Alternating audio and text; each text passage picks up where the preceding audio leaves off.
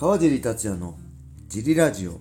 はい皆さんどうもです、えー今日も茨城県つくば市並木ショッピングセンターにある初めての人のための格闘技フィットネスチームファイトボックスフィットネスからお送りしています、はい。ファイトボックスフィットネスでは茨城県つくば市周辺で格闘技で楽しく運動をしたい方を募集しています、体験もできるのでホームページからお問い合わせをお待ちしておりまおす願いします。はいそんなわけで小林さん今日もよろしくお願いしますよろしくお願いします。えっ、とね、ギフト付きレター、ギターがはい何個か届いてたので、そちらから、はい。えー、行こうと思います。はいさあ、大丈夫ですか？フリートーク何かありませんか？暖かくなってきましあ、今日あったかかったですね。今日、た。はい。火曜日ですね。3月1日、今日から3月ですよ、もう小林さん。はい。どうします？今年10ヶ月ですよ、もう。早くないですすね。ちょっと前に。年明けたような気がするんですけどね年取るとはい。あっという間ですね。はい。はい、そんなわけで、じゃあ3月も、はい。えー、あ最近ね、はいあれですね、ツイッターとフェイスブックでね、こうシェアしてなかったんですよ、ここ3、4日。はい。えー、ちょっと、あの、あれですね、あれの時、えー、あのばっかりすみません。解説の時でし忘れてた、ちょうどいい機会からちょっと様子見ようかな、どんな感じなのかな、やっぱ、えー再生回数減るのかなと思ったんですけど、そんな、そこまで減ってない。だからみんな、はい。えー、ツイッターからではなく、はい。まあ多分アプリダウンロードしてフォローしてくれてる人が、はいえー聞いてくれてて、はい。で、えーちょっとだけそういうウェブから、ツイッターから聞いてくれてる人がいるのかなっていう、はい思いましたね。はい。いつもありがとうございます。それでは早速行きましょう。はいカジさん、小林さん、こんばんは。んばんはラジオネーム DJ サマーです。はい。えー、川尻さん、ライジントリガーセカンドの解説お疲れ様でした。お疲れ様えーくるみさんの隣でしたね、はいくるみさんは独特な喋り方が気になりますが性格はやさ良さそうですね、はい。えー仲良く話されたのですかそれとも全く興味なしでしょうか？笑い、えーさてライジントリガーセカンドではクレベル VS ウルカ戦がすごかったですね。ペーパービュー買ってよかったです、はい。特に気になったのがクレベル選手のやつれ方です。減量失敗したのかと思うほどげっそり。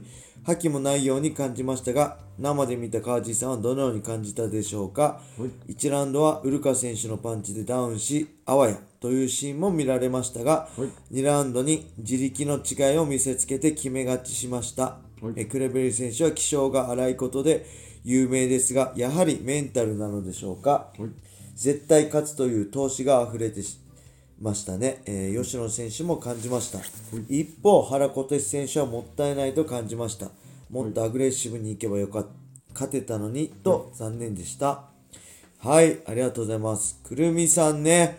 僕ねあんまり申し訳ない。詳しくないんですけど初めて会った。ちゃんと話したの初めてかな。過去に話したら申し訳ないんですけど、えーちょっとね、ばあの控え室でおおしゃべり、挨拶した程度で、そこまで話してないですね。あの、全く興味ないわけじゃないんですけど、あの綺麗すぎてちょっと緊張しちゃって話せないかな。はい。いやそんなことないんですけど、あの話、あのね、なんだっけ、試合終わった、大会終わったらね、あれ、爽やかハンバーグいけれますかね？みたいな話してましたね。はい。なんか、うん。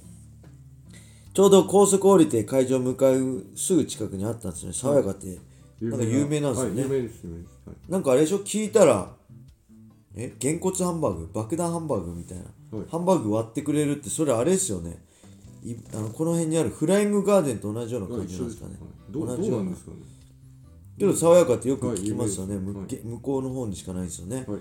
ちょっと、うん僕食べたかったんですけど僕は一人だったんで、すぐ帰ってきて どこもマンボウで閉まっててコンビニもなくて、はい。えー、守谷のロローソン守谷サービスエリアのローソンまで、あのー食べるものがなくてで途中でサービスエリアとかパーキングエリア寄ったんですけどやってなくて、はい。しょうがなくてねあのあれです。コーンポタージュジュースとを飲んでしのぎました。切ないですね。すごい寂しかったですはい、そんなわけで。えーっと何でしたっけ？あ、ウルカ、はい。クレベルね、はい。あ、確かに月水してましたね。なんか僕も、あ、なんか減量失敗したのかなって僕も思いましたけど、まあ、コンディション悪かったのかわかんないですけど、まあ、結局勝てばね、何でもいいんで、まあ、クレベルの強さ光ったなウルカの良さも出たなっていうお互いの良さが出たいい試合だったんじゃないかなと思うんですけど大沢さんもツイッターで言ってたんですけど気性が荒いはい。あれですよね。勝負根性がすごいですよね。クレベルって。こう普通あんだけ一回やっちゃうと引いちゃう人が多いんですけど、僕も一回やられた時からもう一回盛り返してすごい大変なんですよ。こうメンタル的に。でそこを盛り返してるんでいつもね。はい。あのやっぱ勝負根性がすごいんじゃないですかね。あのゲームに例えて申し訳ないですけどダービースタリオンで、えー勝負根性が二重丸な選手ですよね。だから最後、えー競り合いに強いし。でそう競馬ってあれ今また馬に立った時体はないですからね。あの ほら気性荒い馬って、はい。こう他の人気にしちゃうから、い。こういろいろ周りが見えないように、こう目を、はい。の目線を隠したりとか他が見えないようにするこの装置があるんですよね、はい。それをつけて気性の荒さを、はい。あのー克服して、はい。トップの、あのートップ G1 とか勝ったあの馬もいるんでそういう意味ではクレベル選手もその気性の荒さが、まあ、プラスになってるんじゃないかなってすごい思いますね。はい。はい。そんな感じです。はい。あとまあね吉野選手も、えー原小手選手もねいい選手なんでまあもうちょい見たかったかな。もうちょっといいとこ出してほしかったかなって個人的には思いましたね。はい。それでははいもう一個行きましょう。えー、川地さんいつもラジオ楽し、ラジオを聞いております。楽しみにラジオを聞いております。はいののりちゃんと申します。はいおそらくアップされているものの、はい7から8割は聞いているであろうはいヘビーリスナーです。えー今回一つアドバイスをいただきたくレターを送らせてもらいました。はい私はもともと割とひどい方の腰痛持ちで最近少しマシかなと思って健康維持のためはい毎朝、かっこできる範囲で3キロほど走ろうと思い、1週間ほどチャレンジしていました。久しぶりに、はいうん急に運動を始めたからか、えー随所が軽い筋肉痛になり、ぎっくり腰で動けないほどではありませんが、またまた腰を痛めて痛めてしまいました。てんてんてん。えー朝起きてすぐランニングするのでストレッチ不足だったのではなどと思うのですが、えー腰痛持ちにランニングはあまり良くないのでしょうか。また適度な健康維持でライトな運動も教えてもらえると幸いです、えー私は、えー神奈川県川崎市住まいなので、はい。川尻さんのジムに通えませんが、はい。支部を作られるときはぜひこちら側も検討ご検討ください。それではよろしければご回答よろしくお願いします。はい、ありがとうござい。ありがとうございます腰痛ね、僕もね、すごい腰痛に苦しんでたんですよ。デビュー4ヶ月前ぐらいにぎっくり腰、重度のぎっくり腰やってね、そこからずっと試合前の追い込みになると、えーっと、腰痛ひどくて、腰ベルトなしでスパーリングとかできなかったんですけど、はい。えーっとね、JB スポーツ行き始めてね、フィジカルとかめっちゃやるようになったからか何か原因はわかんないんですけど、そこから急に徐々に良くなって、あれ？そう言われてるよ、もう、あの腰サポーターいらないかもみたいな感じで、途中から連絡になったんですよね。はい。でね、まあ、僕もね、しあのーその腰痛とかね、怪我については素人なんで、あんま偉そうなこと言えませんけど、まず一つは、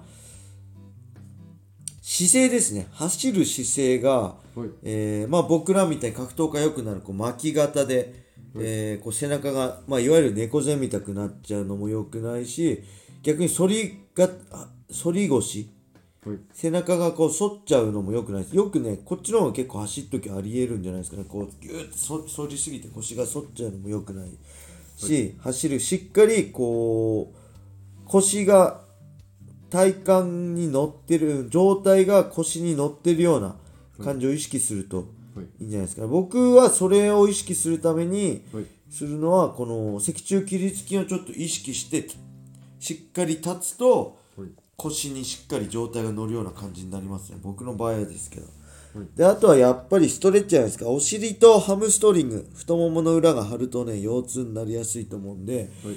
えーちょっとね最初はウォーキングで温めて、はい。えー体が温まってから、はい。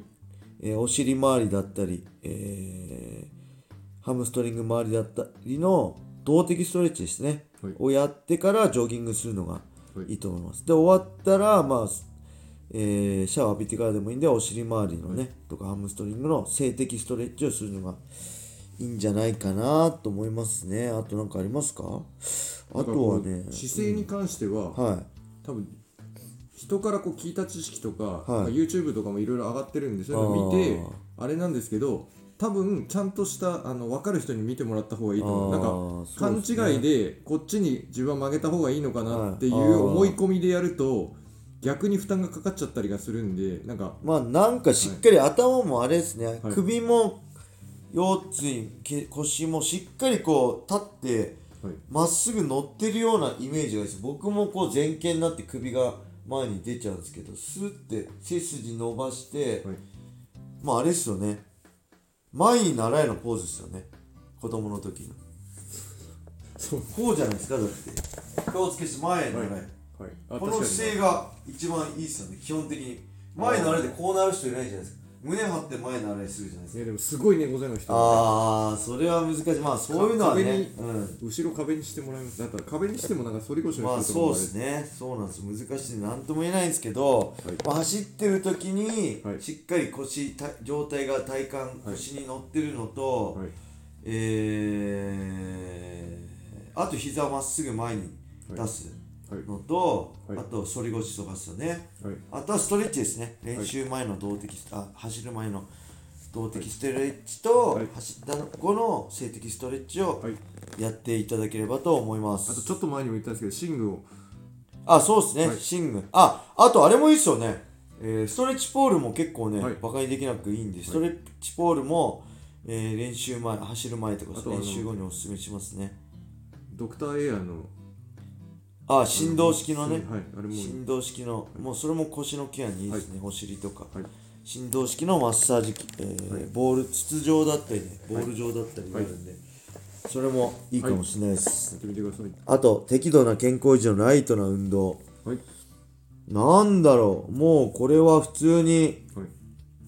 えー、まあ大きい筋肉、腕立て伏せはい。とスクワットやって、はい。あと踏み台昇降を登ったり降りたり登ったり降りたりをやるのがいいんじゃないですかね。最後、有酸素として。はいはい。あの、家でできるのはそのぐらい、それがおすすめです。僕も。はい僕もっていうか僕も昔奥さんにやらしてましたね。はいはい。場所取らないんで。はいはい、そんな感じでしょうか。レターありがとうございました。それでは今日はこれで終わりにしたいと思います。皆様良い一日を。またねー。